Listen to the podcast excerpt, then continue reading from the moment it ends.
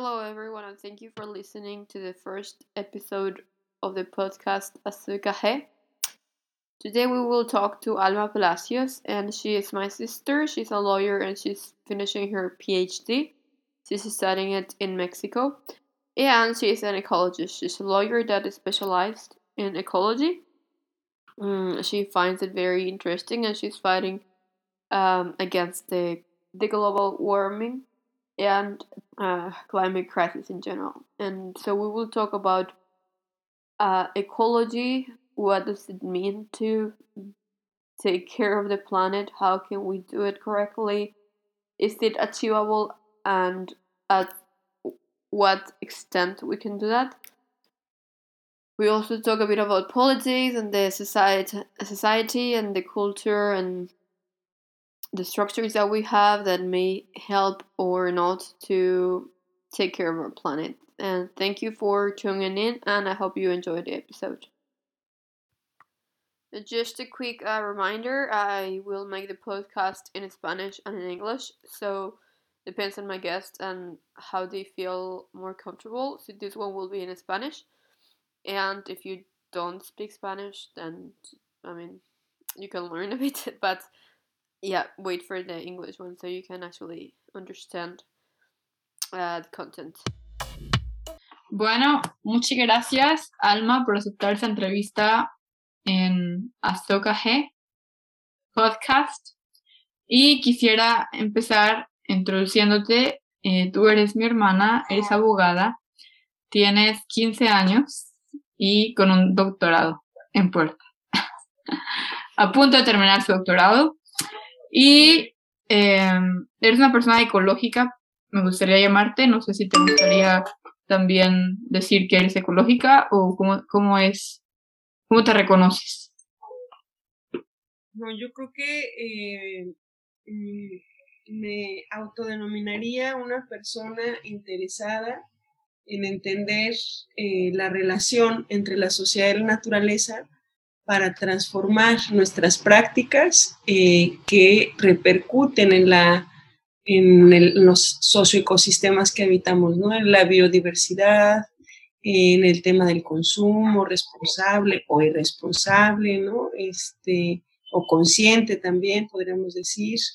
Entonces, em, eh, lo que no es fácil eh, decir yo soy ecológica porque el sistema no te lo permite, ¿no? O sea, estamos en un sistema que eh, te empuja a tener hábitos eh, no saludables ni para, ni para tu persona o tu salud, ni para el, hábitat en el que estás, ¿no?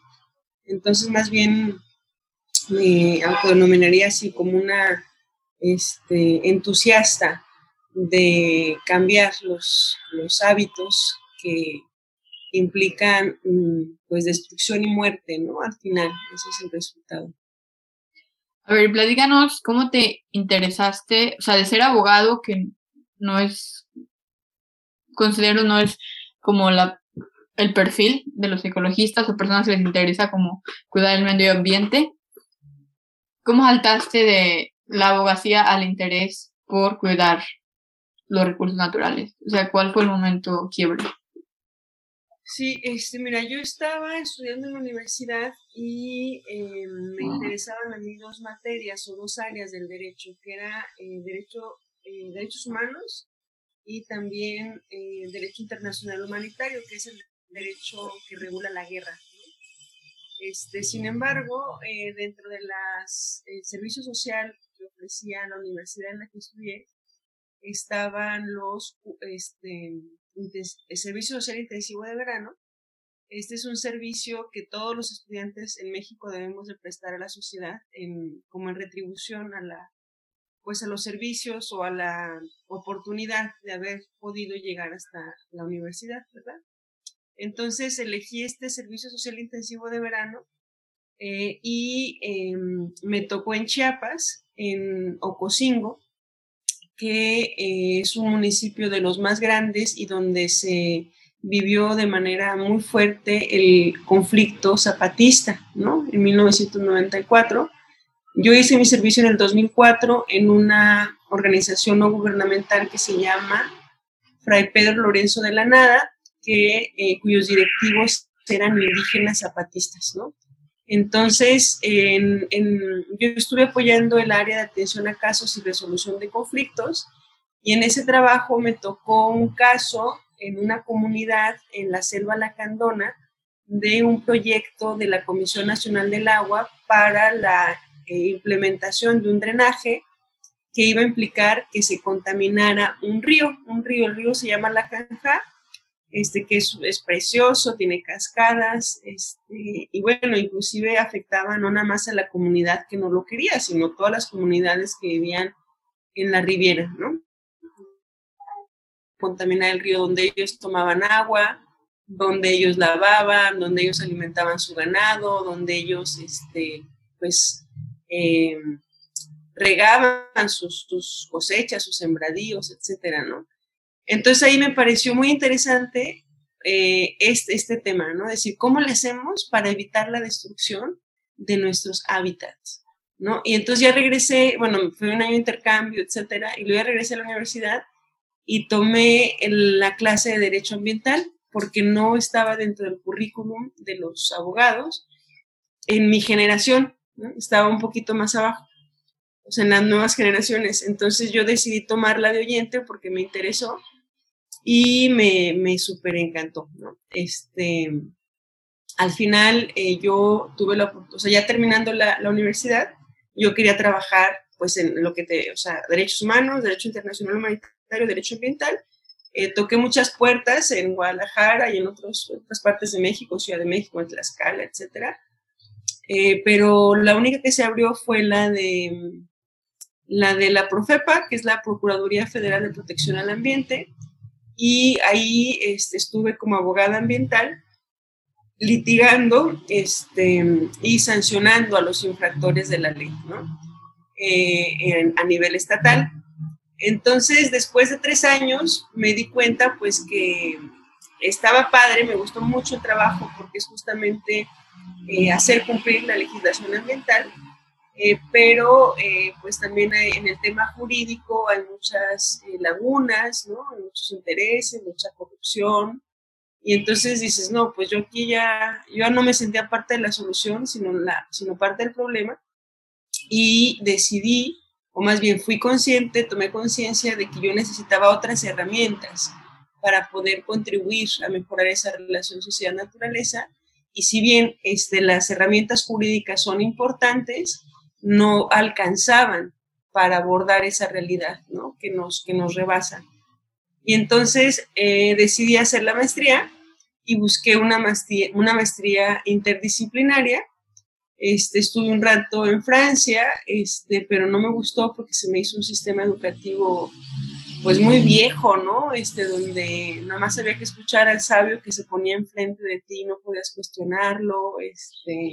O sea, perdón, pero tú, tú fuiste a Francia con la intención de estudiar la maestría allá, ¿verdad? O sea, pero querías aprender el idioma y entender la sociedad y empezaste a ir como a un curso a la universidad de oyente o como, ¿cómo te diste cuenta que no te gustaba el sistema? Tomé cursos para perfeccionar mi francés y dentro de esos cursos pues había no, enseñanza del idioma inglés, pero también había economía, también había ecología, también había cultura francesa, literatura, etcétera, ¿no? Entonces era un programa amplio y este, me metí como voluntaria a una ONG que se llama la Casa de la Ecología, la Maison de la Ecología, ¿no? En Lyon.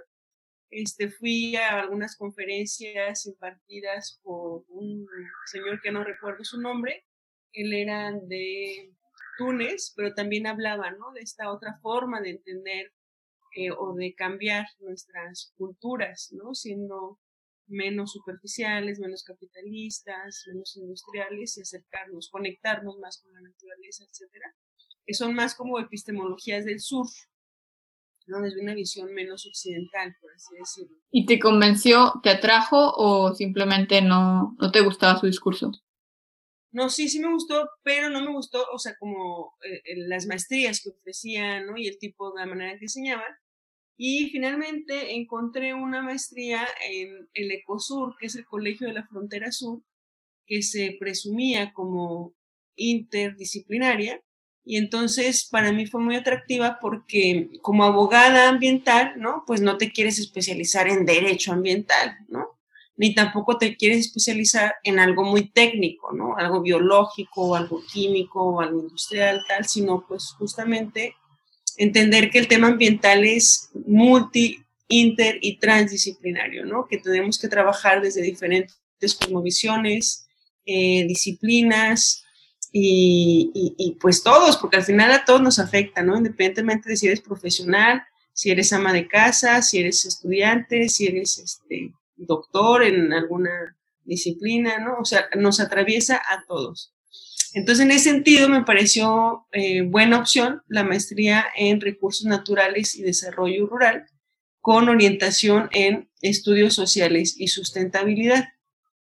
Y ahí empecé mi camino, digamos, ya, ya más como en este salto de lo jurídico a lo socio, a lo social, ¿no? O a lo, socioambiental, diríamos ahorita, o, o, un poco a los socioecosistemas, ¿no? Que ya fue un, poco más lo que, lo que abordé en el doctorado, lo que aprendí un poquito en el doctorado. Y eh, pues así fue mi caminar un poco para encontrar este, esta área de, de, interés y en la que estoy. Pero tú, por ejemplo, cuando empezaste a hacer tu servicio social, eh, ¿ya tenías como conciencia o te empezaste a dar conciencia de la parte global del problema? Porque, o sea, yo he leído desde que desde 1970, 1980 ya había un llamado de los científicos para empezar a cuidar nuestros recursos. De hecho, o sea, la cumbre esta que se han hecho, que se hizo aquí en Cornwall, en Inglaterra, ¿no? Em, para cuidar el medio ambiente. Em, es otra de las juntas que hacen, pero esto ya viene de años. Ahorita ya estamos como en el límite. ¿En ese momento tú te diste cuenta de, de la, del nivel de la problemática o era más como, oh, esto me interesa? No, no, no, digamos que a mí el gancho fue esta situación del río en la canja, en, en la selva la Candona, que me atrajo, ¿no? Yo, yo no, o sea, ni sabía del informe de Brundtland, ¿no? Ni la cumbre de la Tierra, ni desarrollo sustentable, nada de eso, ¿no?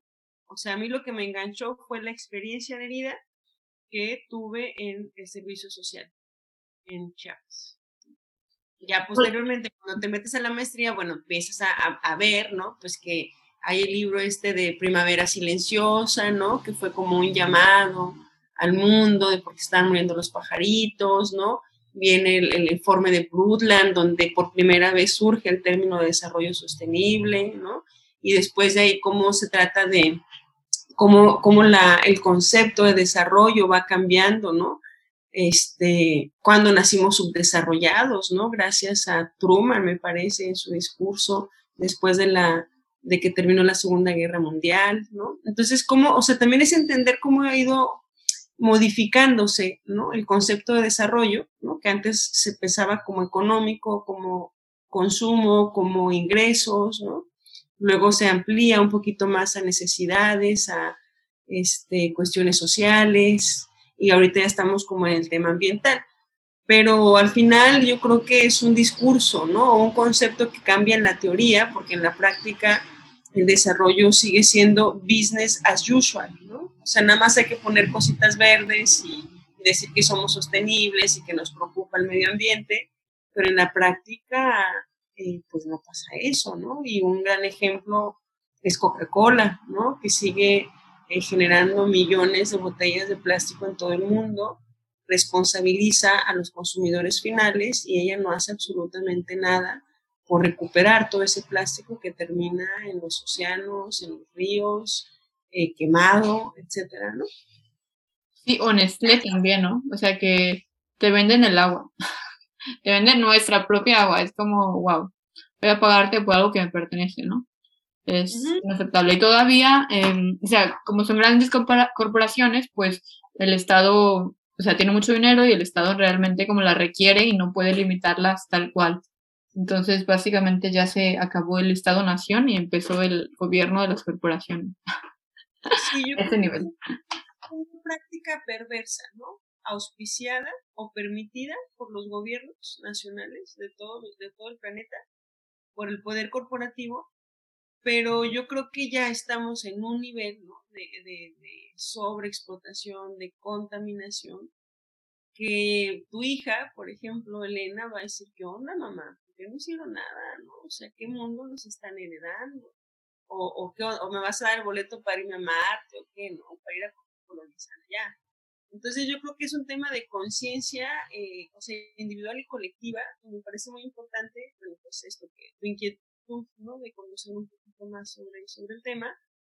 Y bueno, también entender que son procesos, ¿no? Personales, eh, pero que también hay detrás responsabilidades colectivas, y me refiero al Estado y a las corporaciones, donde tendrían que incentivar y motivar un cambio en, las prácticas de consumo, en las prácticas de desecho, en las prácticas alimenticias, ¿no? en un montón de cosas eh, para poder eh, conservar el planeta y la casa de todos y todas. A ver, ¿y qué estudiaste en la maestría y qué te, o sea, sí, vas a decir, ¿cómo es tu maestría? ¿Qué aprendiste? Pero cuál, o sea, ¿qué maestría estudiaste? La maestría se llama, es Maestría en Ciencias en Recursos Naturales y Desarrollo Rural con la línea de investigación, estudios sociales y sustentabilidad. Eh, mi tema de investigación se abocó a el tema de la problemática de los residuos en contextos rurales. Y yo trabajé en la zona alta de Tapachula, que es una zona cafetalera, ¿no? Las familias viven gracias al café. Y bueno, eh, yo quería entender como por qué la gente tiraba basura, ¿no? O sea, por qué no hacían nada para resolverlo, por qué ponían basureros a un lado de los ríos, por qué la quemaban, por qué ta, ta, ta, ¿no? Entonces, uno de mis grandes descubrimientos de este pequeño estudio fue que, pues, para ellos no es la basura no es un problema, ¿no? O sea, la basura en cuanto la quemas desaparece, si la tiras al río desaparece, o sea, no es un problema. Entonces, un poco eh, con esta mirada eh, eh, externa, ¿verdad? Que para mí es un problema, bueno, pues para ti, Alma, ¿no? Somos los outsiders, los de fuera, los que llevamos el desarrollo, ¿no? Los que creemos que están mal. Y entonces, pues una de las conclusiones es cómo hacemos para visibilizar que sí es un problema, ¿no? Que no desaparece, que termina en los ríos, que quemarla, pues el plástico emite partículas carcinogénicas, ¿no? Que les provoca cáncer a la larga. Este, que si tú entierras tu basura eh, inorgánica, ¿no? Metal, plástico, botas, etcétera, y si siembras ahí una mata de café, pues no va a crecer, ¿no? Entonces, ¿cómo visibilizar esto?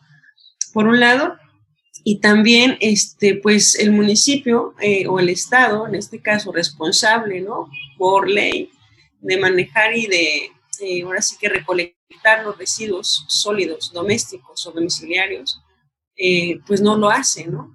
Entonces, ¿qué alternativas le dejas a la población? Pues si nadie viene por la basura, ¿no? Entonces, otra de las este, recomendaciones, conclusiones era pues la necesidad de ofrecer infraestructura ¿no? física para que la gente pudiera disponer adecuadamente sus residuos. Y también entender que aunque tengas la infraestructura, si no tienes la educación, pues puedes tener cinco botes, ¿no? Pero entonces, ¿cómo le hacemos para empezar a generar eh, prácticas adecuadas de la exposición final? Y entonces ahí era mucho trabajar eh, con talleres de concientización y de educación en todos los niveles, ¿no? En primarias, en secundarias, con amas de casa, en los centros de salud, ¿no? Y entender, bueno, también ya en la práctica, que después lo hice a través de un proyecto, es que pues entre más grande es la gente, más resistencia pone ante los cambios, ¿no? Entonces decir, bueno, si queremos cambiar esto, no va a ser con la señora de 50 o el don de 45, 55, sino con los jóvenes y los niños, ¿no? Entonces, con ellos son los que tenemos que empezar a trabajar.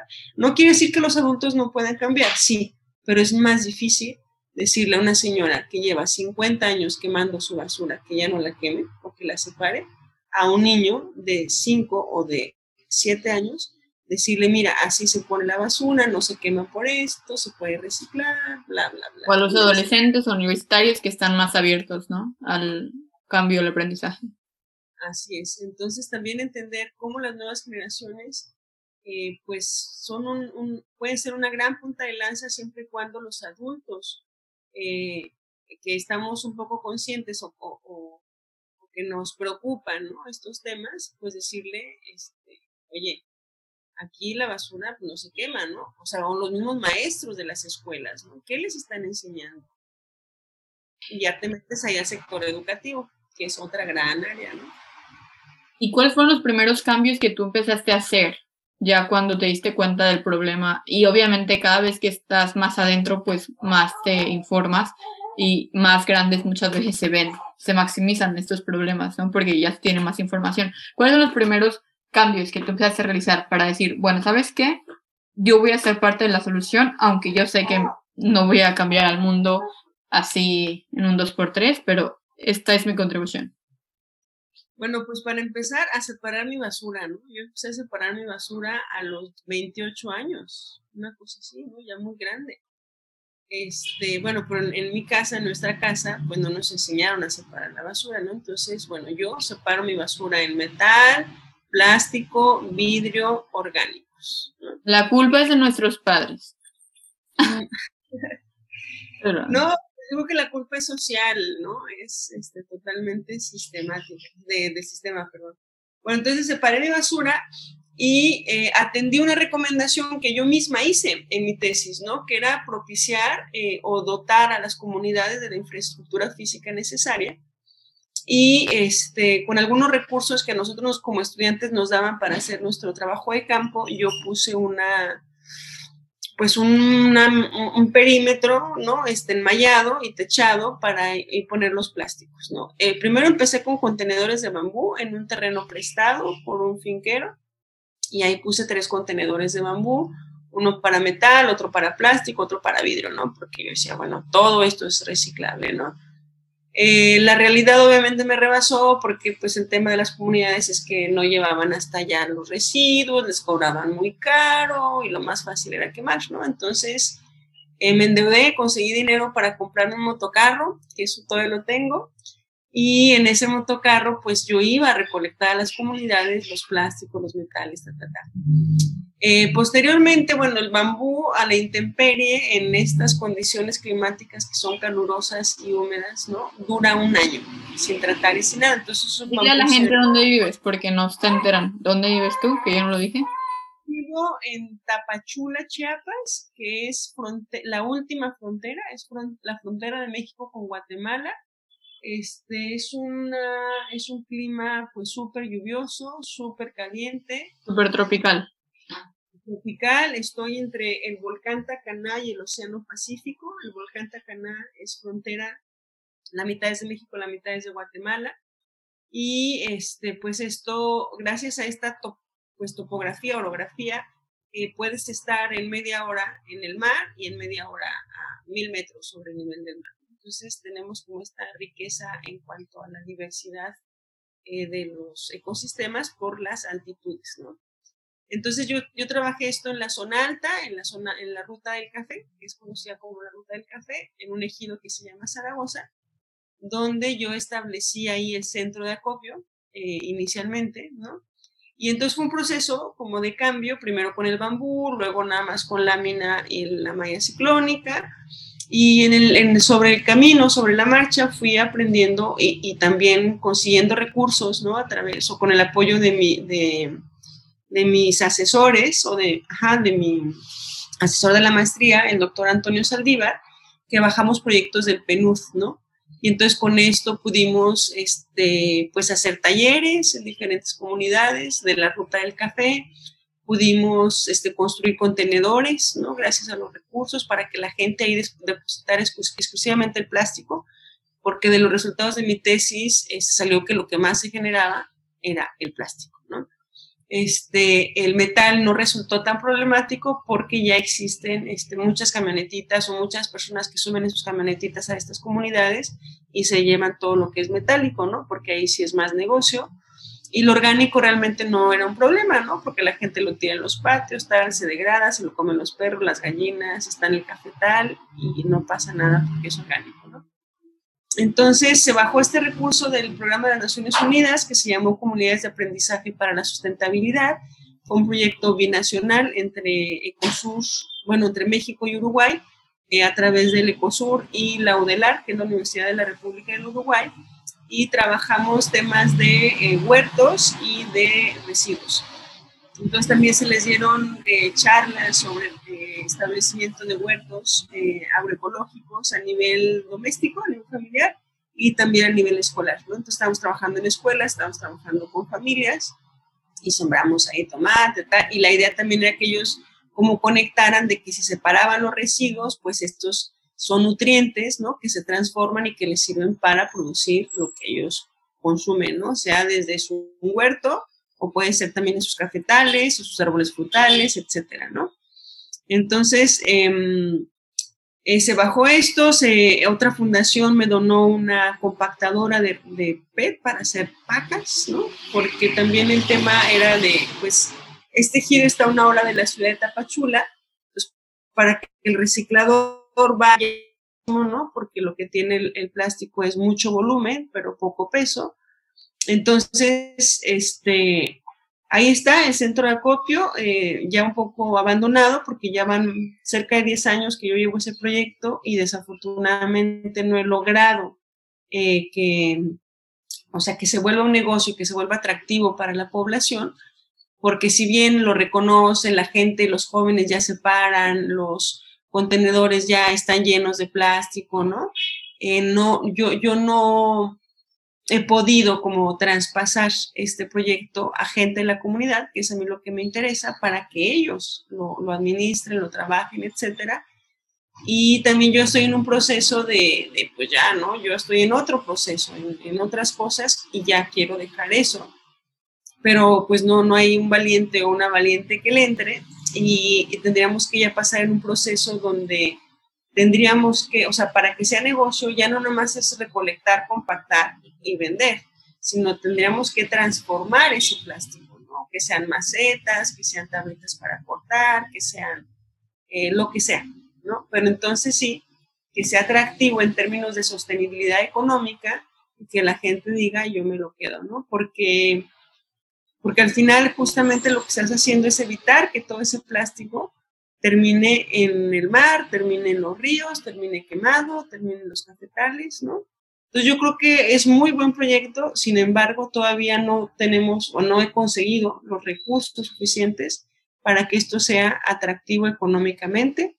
Simplemente es una labor este, social, ¿no? Eh, filantrópica, si, si, si, lo quieres decir así, ¿no? Porque yo le he puesto tiempo, dinero y esfuerzo y obviamente no gano nada más que mucho aprendizaje, ¿verdad?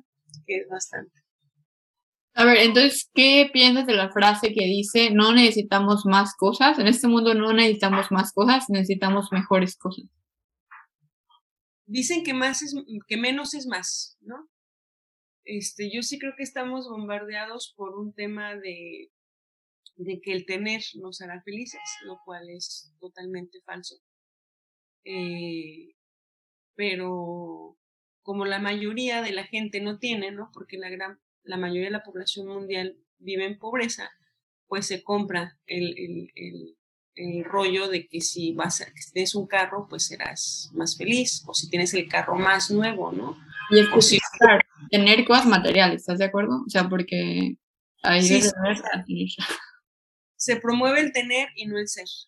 Entonces estamos como no sé, como si tienes, si adquieres productos, entonces ya la felicidad viene a ti, ¿no? Y está como esta constante de que necesitas comprar más y mejores productos que siempre están actualizando para poder ser feliz, porque los necesitas, aunque no los necesites, pero esa necesidad creada ya está implantada y creo que es como una de las cosas que también la población más pobre no se da cuenta. O sea, están tan limitados que su única manera de adquirir valor, ¿no? Es teniendo cosas, ¿no? O por lo menos aspirando a.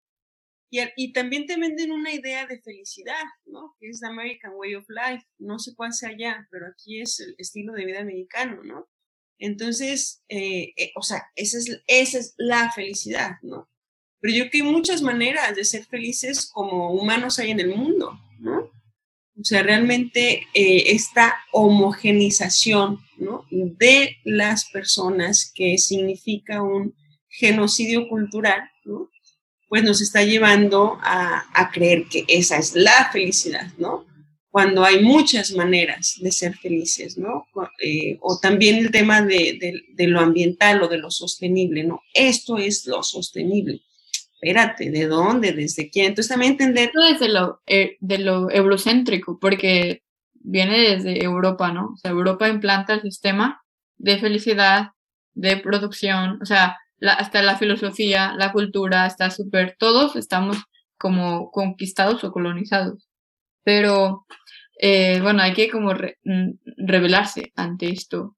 Y, a ver, cuéntame, ¿cuáles son más prácticas que tú tienes?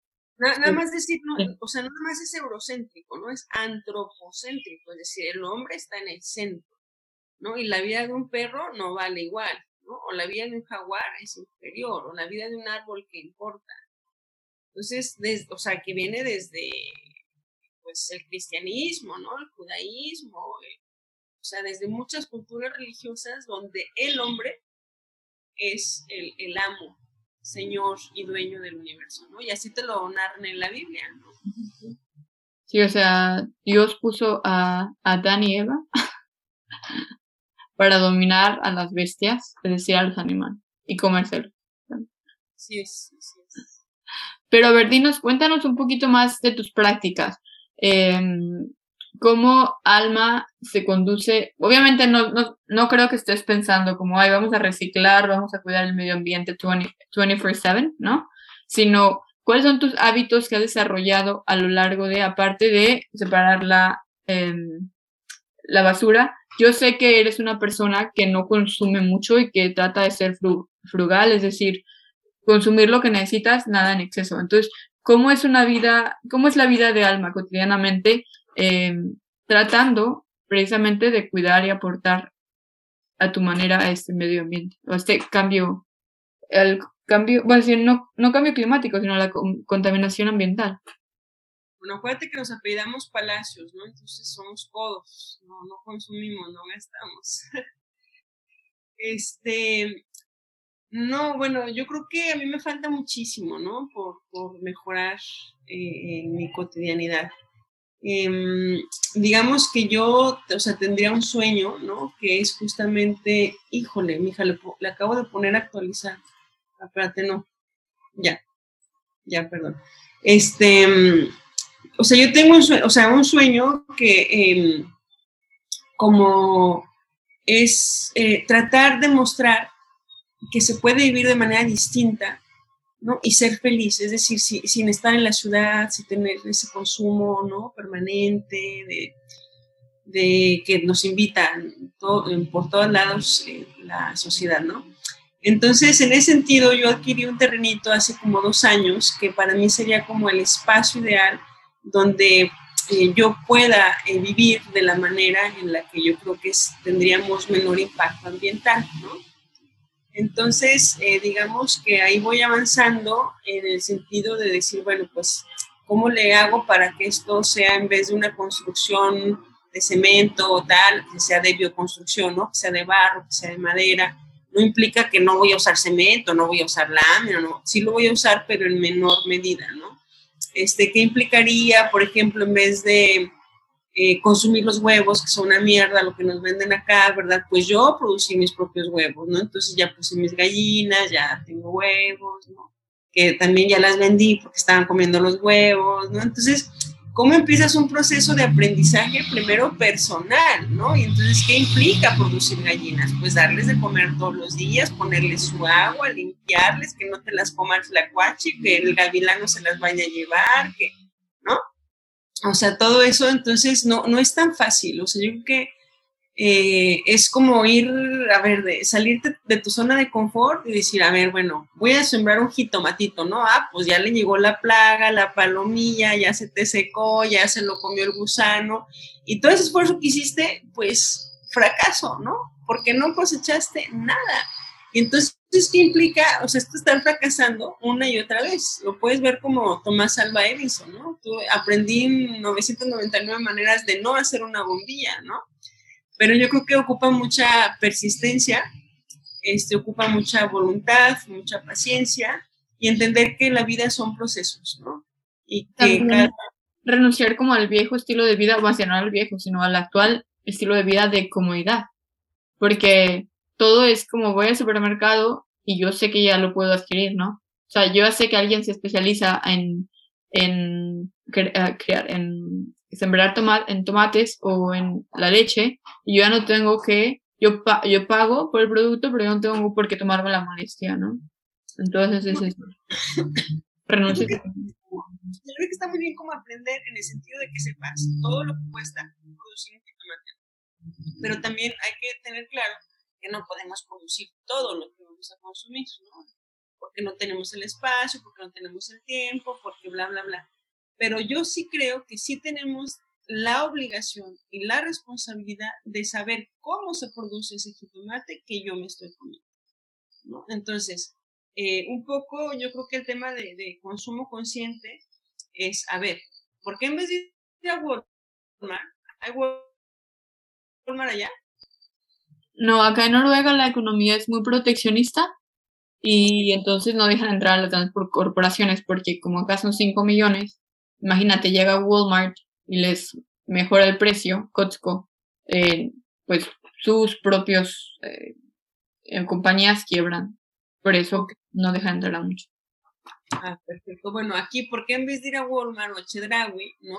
No vas a Comitán o, generas un vínculo con los productores locales de Comitán, que son productores de jitomate, y no vas a Walmart ni a Costco, vas, ¿no? O sea, ya generas una cadena productiva de, de comercio justo. Y economía local, ¿no? Exacto, exacto. Y entonces yo creo que esa sería como nuestra gran responsabilidad. Eh, entre, entre las ciudades más grande, ¿no? Pues es como más difícil. También un poco ahí en mi elección de vivir en una ciudad tan, tan chiquita y, como Tapachula, ¿no?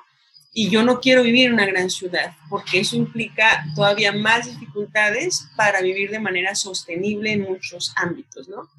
Entonces yo creo que em, a mí, o sea, estoy como tratando de este, practicar eh, en, carne propia, por así decirlo, ¿no? Pues que implica producir un tomate, un huevo, cosechar un plátano, este, el rambután, etcétera, ¿no?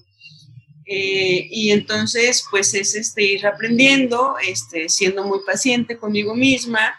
Este, por ejemplo, si voy a consumir algo, por ejemplo, una cerveza, pues ya sea que sean en botellas retornables o en aluminio para que se pueda reciclar, ¿no?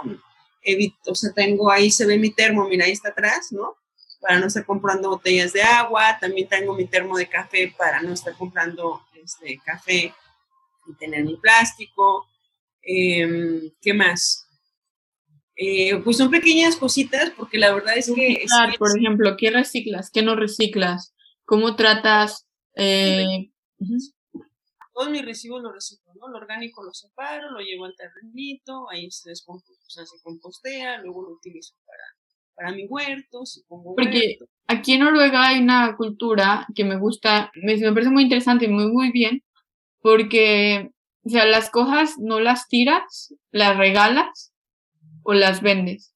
O sea, por ejemplo, eh, si tienes ropa, la regalas, no la tiras. ¿Sabes? Si tienes muebles, los regalas, no los tiras. Y no me refiero, no es el, no es un poco sí la comunidad tipo americana, pero inclusive en México hay gente que está tirando cosas en vez de regalárselas a otras personas que lo necesitan, ¿sí? De todos los niveles. Sí, mi mamá es una, eh, un ejemplo. Vamos a poner su, el link de su Facebook para que la agreguen. ¿No? Pero sí creo que es importante como reciclar. Aquí también la ropa la llevan y la, la revenden, ¿no? o la regalan. Entonces, es como esta parte de, ok, lo que yo compré ya no lo uso, eh, si está en buenas condiciones, otra persona lo puede usar. Y es una cultura que en México no tenemos y creo que tampoco en Estados Unidos y que deberíamos como, em, pues sí, estimular más, ¿no? Entonces no sé cómo haces tú con reciclaje.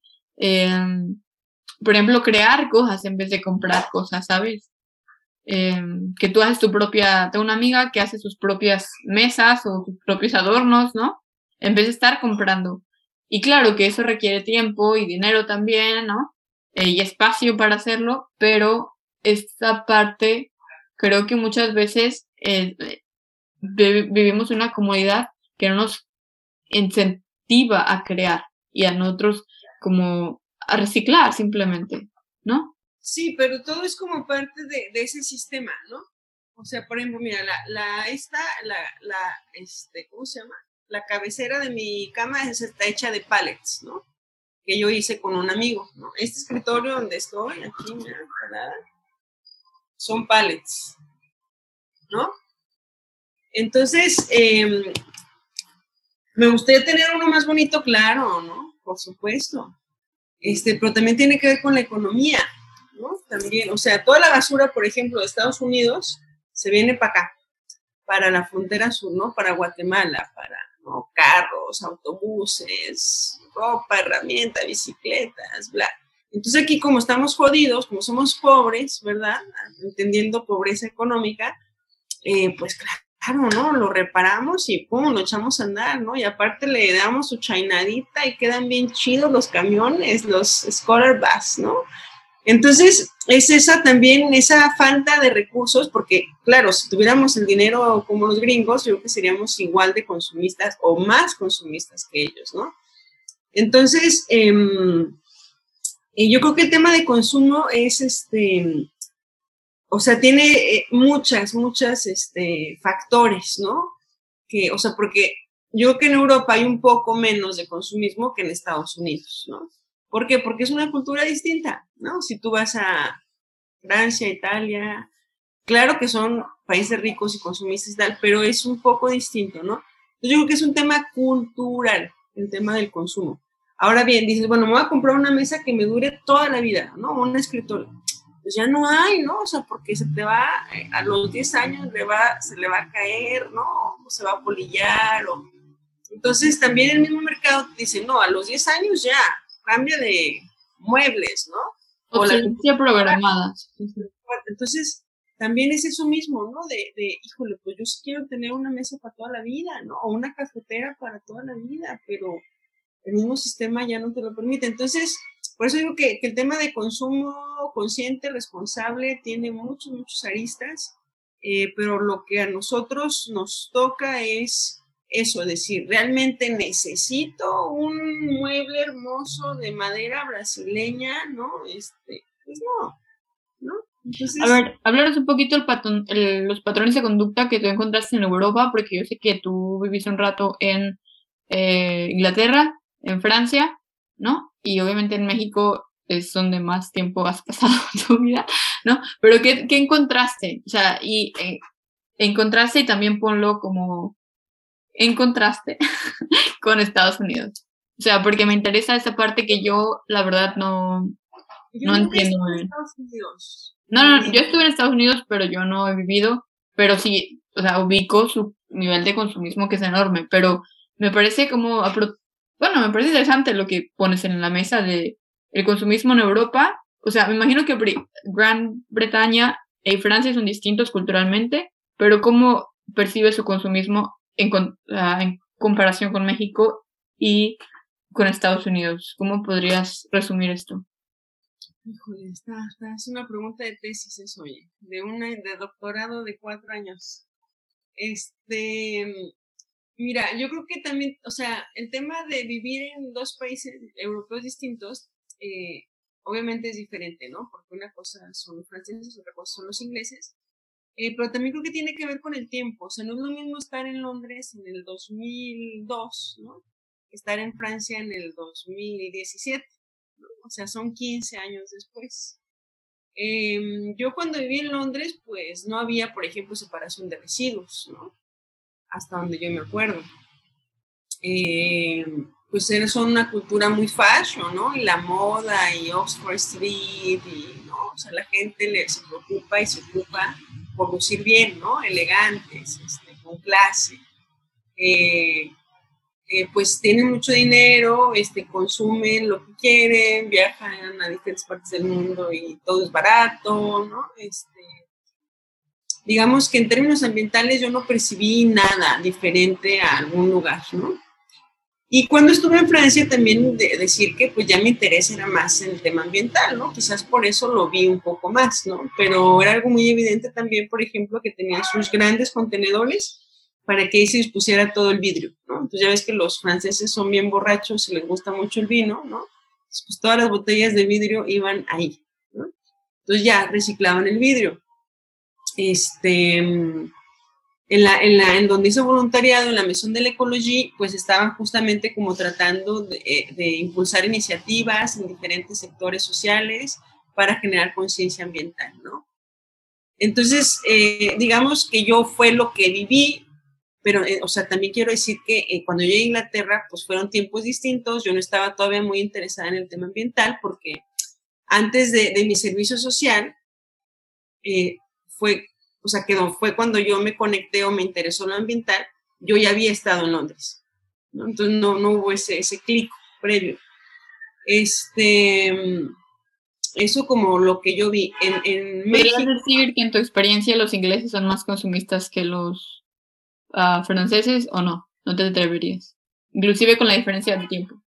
¿Podrías decir que los ingleses son más consumistas que los franceses, inclusive con la diferencia de tiempo, o no te atreverías a hacer una...? No, no podría decirlo, no podría decirlo. Okay. y... que tenemos que checar estadísticas, ¿no? Y en México, por ejemplo, que, o sea, bueno, América es como el, capitalist, eh, el, la bandera del capitalismo, ¿sabes? Eh, ¿Y México le sigue o no? Sí, no, yo creo que o sea, México y toda América Latina, ¿no? O sea, digamos que ahora sí que nosotros estamos ahí certificados, ¿no? De, de los gringos y eso influye muchísimo, sobre todo en los estados del norte. Eh, aquí, por ejemplo, en el sur, pues estamos ya, ya estamos más cerquitas de Guatemala, Em, pero, eh, por ejemplo, tú puedes ver, ¿no? Los adornos navideños pues, están hechos de bidones y de, cosas reciclables, tal, de plástico, tal, ¿no? Te vas a Aguascalientes, que ya estás más al norte, bueno, pues ya ahí se ve Coca-Cola y el oso polar y no sé qué, ¿no? Y te vas al norte, seguramente pues encontrarás otras cosas. Entonces, yo, yo creo que en México eh, nuestra aspiración general, ¿no? Sí es ser como los gringos, ¿no? Por toda esa influencia que tenemos y consumir como los gringos y vivir como los gringos y todo como los gringos, en su gran mayoría. Yo creo que la gente consciente es la menos, ¿verdad? Este, pero, y, además de, de, bueno, de ese consumo que no tenemos por nuestra capacidad económica o nuestro poder adquisitivo, pues tenemos pésimas prácticas, ¿no? De, de cuidado del medio ambiente, este, y que, y que está permitido por el Estado mexicano, ¿no? Si tú me preguntas cuáles son las estrategias estatales para la conservación de la biodiversidad en México, ¿no? O un plan de adaptación para los efectos del cambio climático, o un tema de saneamiento de las, los ríos, ¿no? Y la, no hay nada. ¿no? O sea, el, el PG y su 4T y Sembrando Vida, pues en términos ambientales deja muchísimo que desear, como todos los presidentes, ¿no? Entonces, eh, es no, impacto no es la agenda presidencial, ¿no? O sea, no es una de sus prioridades. Entonces, pues yo puedo quemar la basura, puedo tirarla en la calle y no pasa nada. ¿no? Puedo talar los bosques, saquear la madera, eh, saquear la flora, ¿no? La, no pasa nada. Entonces, ¿no? Pues no, no, no hay eh, una, una prioridad, una, responsabilidad, diría yo. Legislación, nada, nada, nada.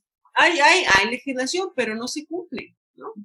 La poquita que hay, o, lo, puede estar muy bien hecha, puede ser la mejor ley de todo el mundo, pero no se aplica. Entonces, de nada sirve, ¿no? Eh, entonces, yo creo que en ese sentido, pues, eh, nos falta muchísimo como, como país. Este, hay esfuerzos, ¿no? Locales, de cooperativas, de cosas, de organizaciones internacionales, pero son, son como muy puntuales y no alcanza para, para, pues para atender lo que realmente es urgente e importante, ¿no?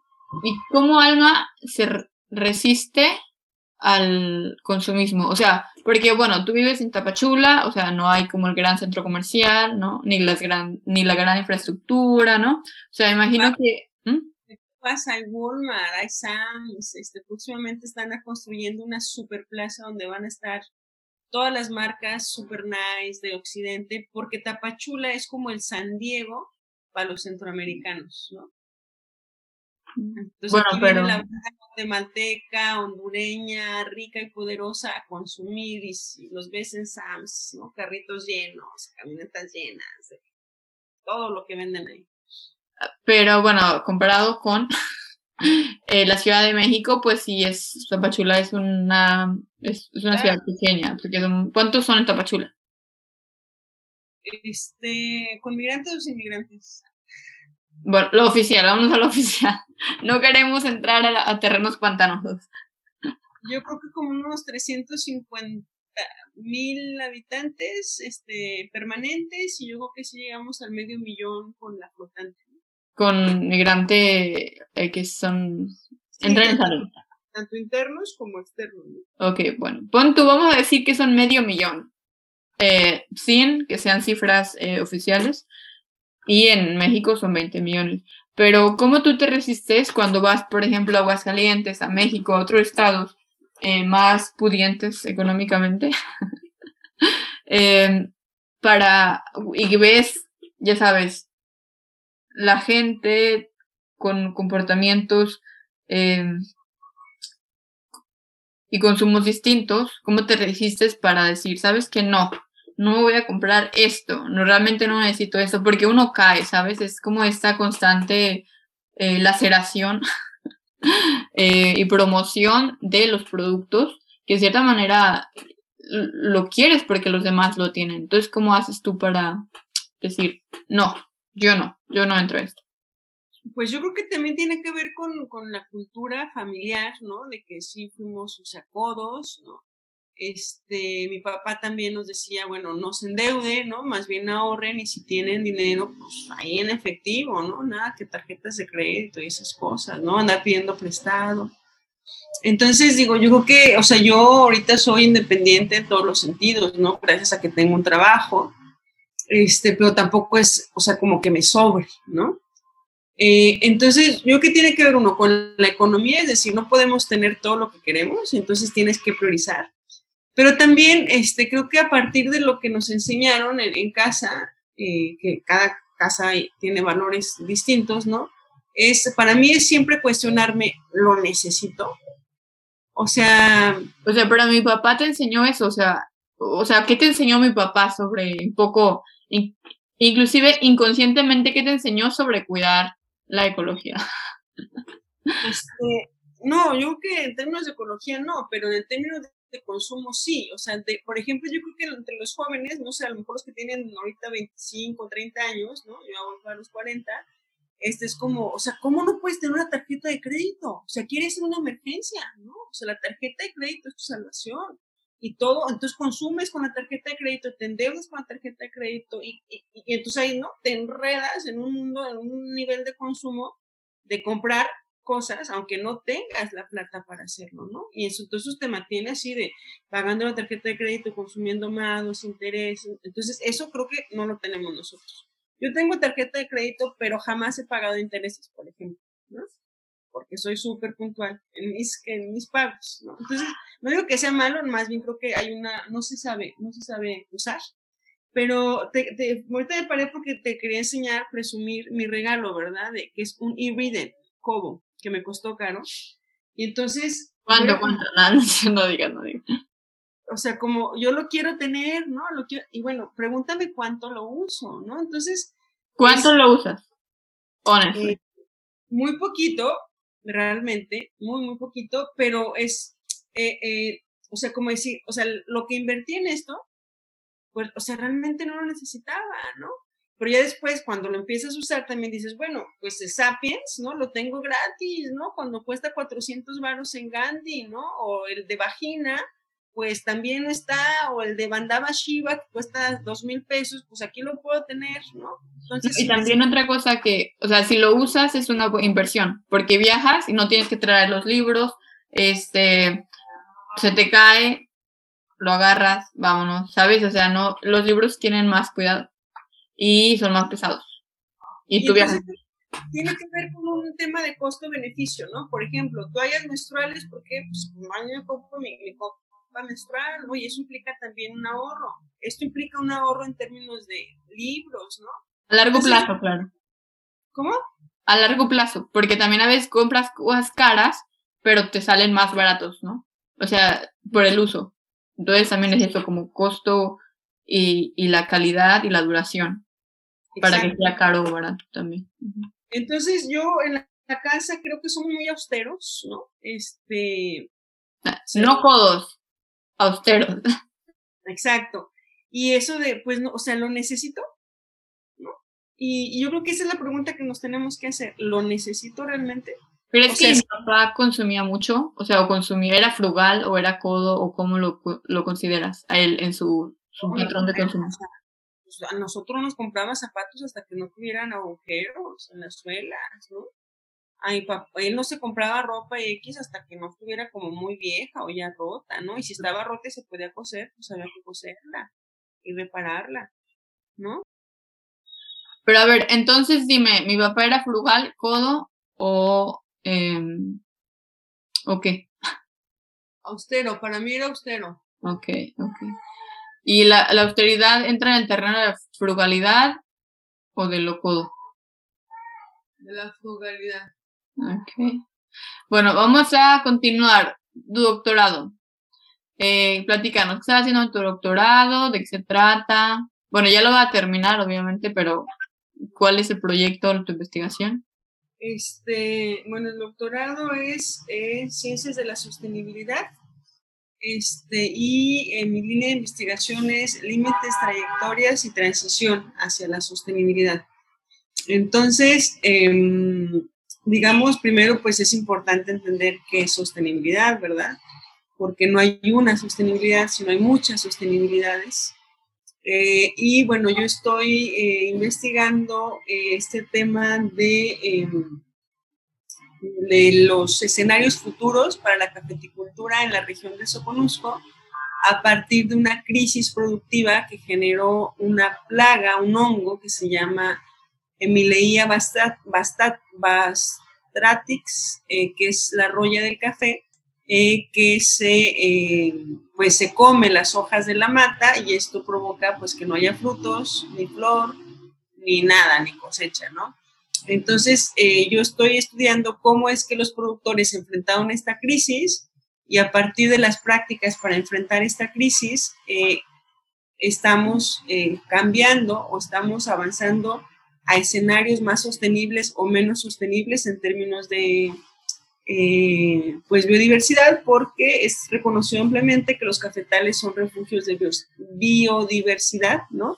En términos de flora y fauna, ayudan a conservar suelos, evitan su erosión, este, eh, porque son agroecosistemas, es decir, eh, son cultivos que crecen bajo la sombra de los árboles, ¿no?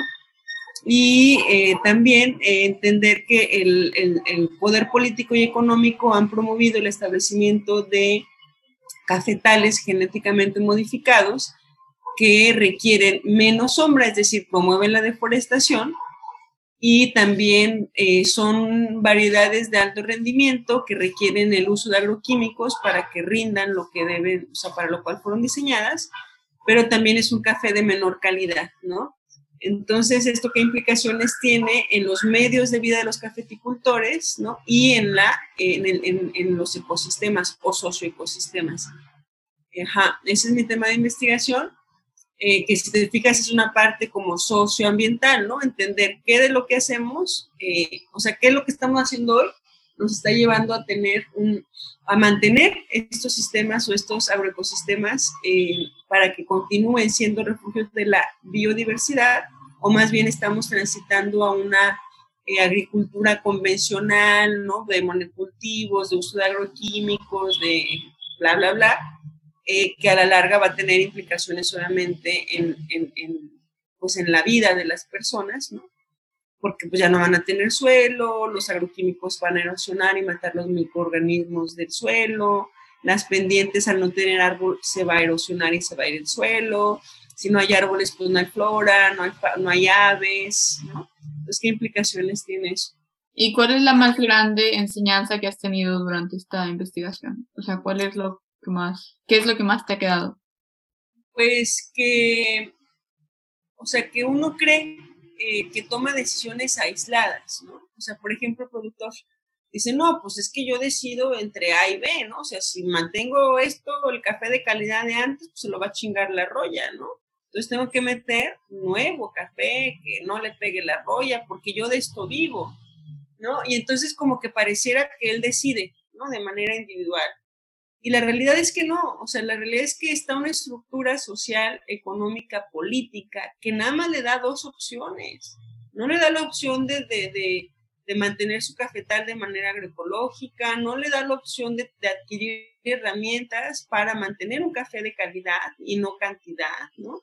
No le da la opción eh, eh, que le permita subsistir de manera digna sin tener que tirar su cafetal y meter variedades mejoradas, ¿no? Entonces, eso sí como que, ¿no? Me quedó muy claro de no tomamos decisiones eh, aisladas o individuales, sino que más bien estamos cooptados por un Una estructura que te oprime y que te obliga a decir A o B. O sea, no hay ni C, ni D, ni F, aunque te digan que tienes la, o sea, que tienes la libertad, pues si tienes la libertad te mueres de hambre, ¿no?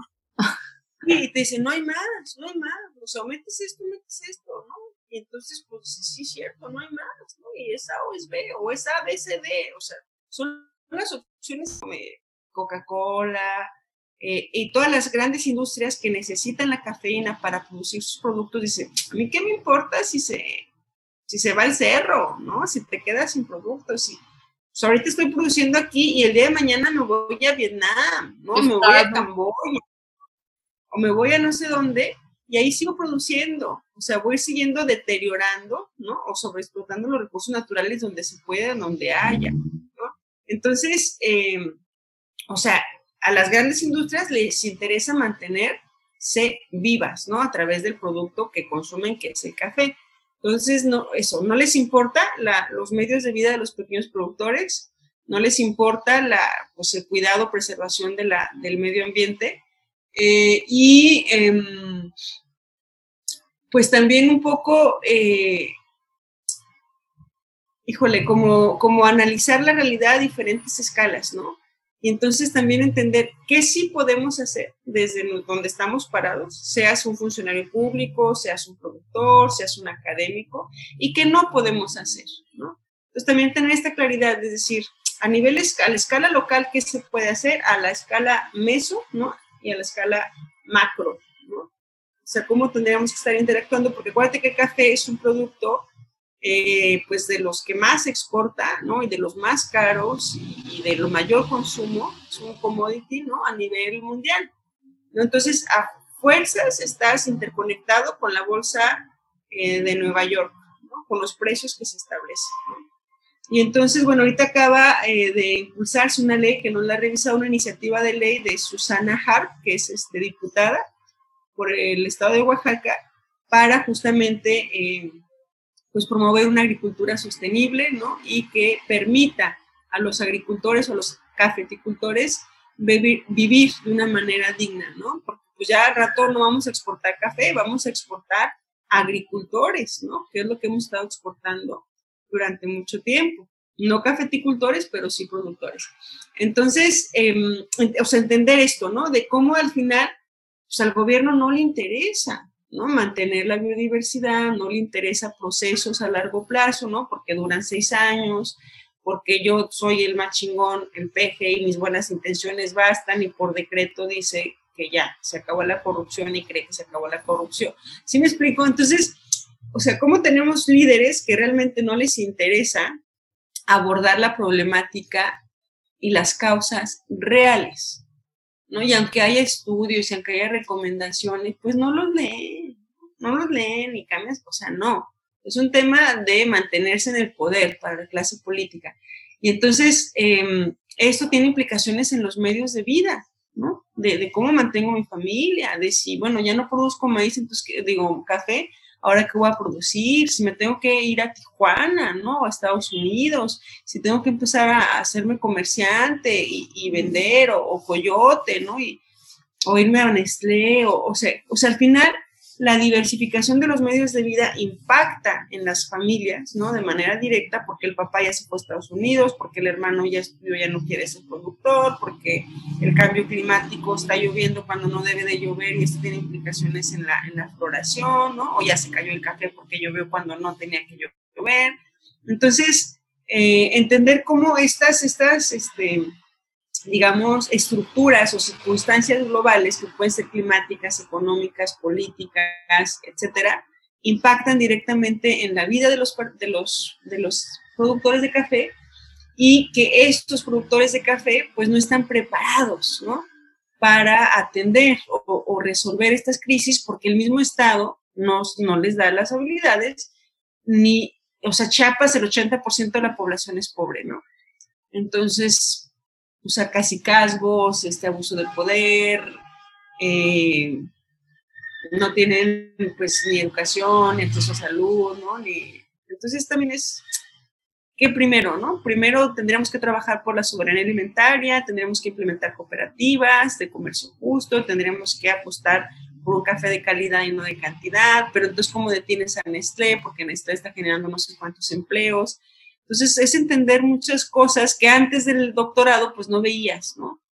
Y por eso me interesa hacer el postdoc, porque yo insisto en que cuando uno sale de licenciatura, sales así, la maestría es así, doctorado así, y pues cada vez se vas ampliando más la, la visión, ¿no? De la realidad. Post, post, post, doctor. Y es entender, ¿no? Es entender en el sistema social en el que estás, ¿no? Y, y, y bueno, decía una maestra en la maestría, dice, bueno, ustedes no van a cambiar el sistema, pero sí pueden aprovechar las herramientas que el sistema te da para hacer las cosas, pues eso, ¿no? Mejores en donde no tenga que ver con, con la, o sea, donde en vez de contribuir en justicia, trabajes para la justicia, en vez de donde eh, aportes para la desigualdad, trabajes por la equidad, ¿no? Un poquito por ahí. Y creo que también es esa parte donde uno es el cambio, ¿sabes? O sea, si puedes, uh, o sea, cambias tú y tal vez influyes en el otro, pero no es como tipo Gandhi que yo soy, eh, voy a hacer la reencarnación y voy a hacer la revolución. O sea, yo creo que poco a poco, o sea, con nuestras acciones podemos hacer grandes cambios, ¿no? O sea, yo, no compro mucho esa idea de que tú eres el cambio, no. No, porque otra vez traslada la responsabilidad al individuo cuando hay una corresponsabilidad en lo social, es decir, las estructuras económicas políticas que moldean, que permiten o que no permiten ¿no? ciertas cosas para el individuo, que son las instituciones, son las leyes, son las costumbres, ¿no? son este reglamento. Entonces, no es el cambio está en ti. No. O sea, sí, una parte, pero no toda. ¿no? Y el cambio también es social y el cambio también es estructural. No todo es meritocracia, ¿no? O sea, no, no, no todo eres tú como individuo, sino hay un sistema social, eh, estatal, que debe de eh, proporcionarte un soporte. Eso es lo que estamos. No para qué existe el Estado. ¿no? ¿Cuál es el contrato social? Se supone que el Estado existe para brindarme seguridad, salud, educación, ¿no? techo, servicios, agua, luz, ¿Sí me explico? Calles, drenajes, etcétera, etcétera. Si no, ¿cuál la razón del Estado? Ok, oye, y entonces para, ir cerrando un poquito, em, el propósito del podcast Azoka G em, es como para literal ampliar un poquito el contenido cultural y para las personas que tienen una em, pues hambre por el conocimiento o entender otras formas de vida, ¿sabes? Desde la historia, hasta la biología, hasta la ecología, o sea, tú nómbralo, ¿no? Eh, ¿Qué les dirías a esas personas? ¿Qué pueden hacer ellos en su campo limitado para em, cambiar un poco sus hábitos o reflexionar? O sea, ¿cuáles son ese consejo que les darías? Tú que sabes del tema y que estás metida. Pues yo creo que en, en, la sociedad, ¿verdad?, en la que estamos actualmente, eh, cada vez es más global y cada vez es más homogénea. Eh, tendríamos que preguntarnos, este, ¿de dónde viene esto que estoy consumiendo? O sea, de China, ¿no? O sea, una llanta de tu carro, ¿no? Eh, la ropa, que, el abrigo que traes puesto, el jitomate que vas a partir a la mitad, la leche, ¿no? Que estás consumiendo de dónde viene, ¿no? Este, cómo se produjo. Y, y una vez que, que, ya lo consumiste, investigaste, etcétera, ¿a dónde va este desecho que yo estoy generando al consumir este producto? ¿no? Este, porque eso eh, permite pues que haya explotación infantil, eso permite que se contaminen los campos, ¿no? Que haya despojos, eso permite, o sea, el, que yo no sea consciente de lo que yo consumo, pues eso, eh, eso permite o, o, inclusive hasta promueve que se siga haciendo, ¿no? O sea, ¿por qué voy a tomar una Coca-Cola de plástico? ¿No? O sea, ¿cuánta agua está consumiéndose para producirse esa Coca-Cola? Eh, ¿De dónde están tomando el agua? ¿Es de ellos o se le están robando a las comunidades? ¿no? ¿Cuáles son sus plantas de tratamiento? ¿no?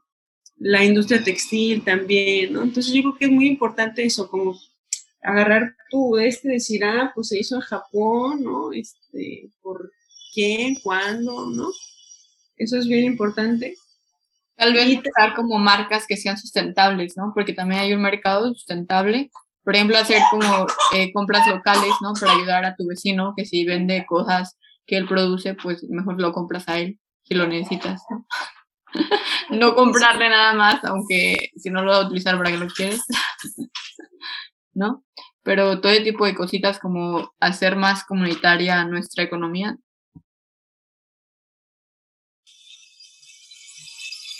Te congelaste, Hacer más eh, comunitaria nuestra economía, por ejemplo, o sea, comprar. Sí, consumo local, ¿no? Este, consumo consciente, eh, el tema de los desechos, ¿no? Eh, preguntar, bueno, cuando consumes si realmente lo necesitas, a dónde va para la basura, ¿no? Lo que genero, porque recordar que el, mejor residuo es el que no se genera.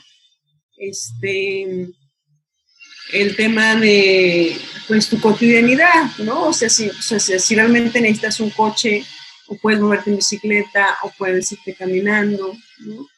eh, o transporte público si es suficiente, por ejemplo, ¿no?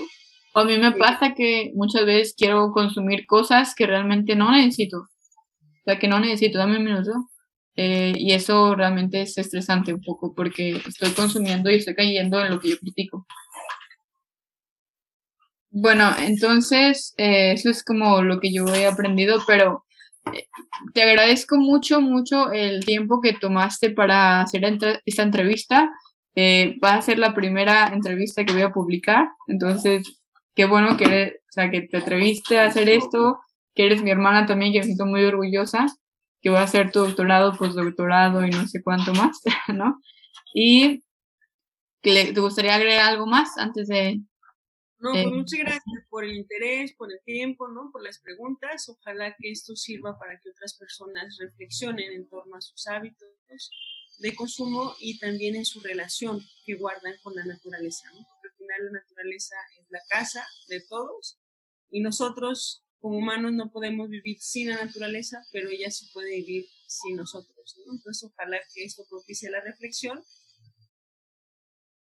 Gracias por haber escuchado el primer episodio de Azoka G, el podcast, y espero que el mensaje que haya dejado Alma les llegue a su corazón y empiecen a preocuparse un poquito más sobre eh, las cuestiones climáticas y sobre todo la participación que tenemos como individuos y como sociedad eh, en las soluciones de este problema. Mi nombre es Alicia Palacios, fue un placer estar con ustedes. Por favor, si les gustó el podcast, dejen reviews, dejen comentarios, eh, compártanlo y nos vemos en el próximo episodio. Saludos.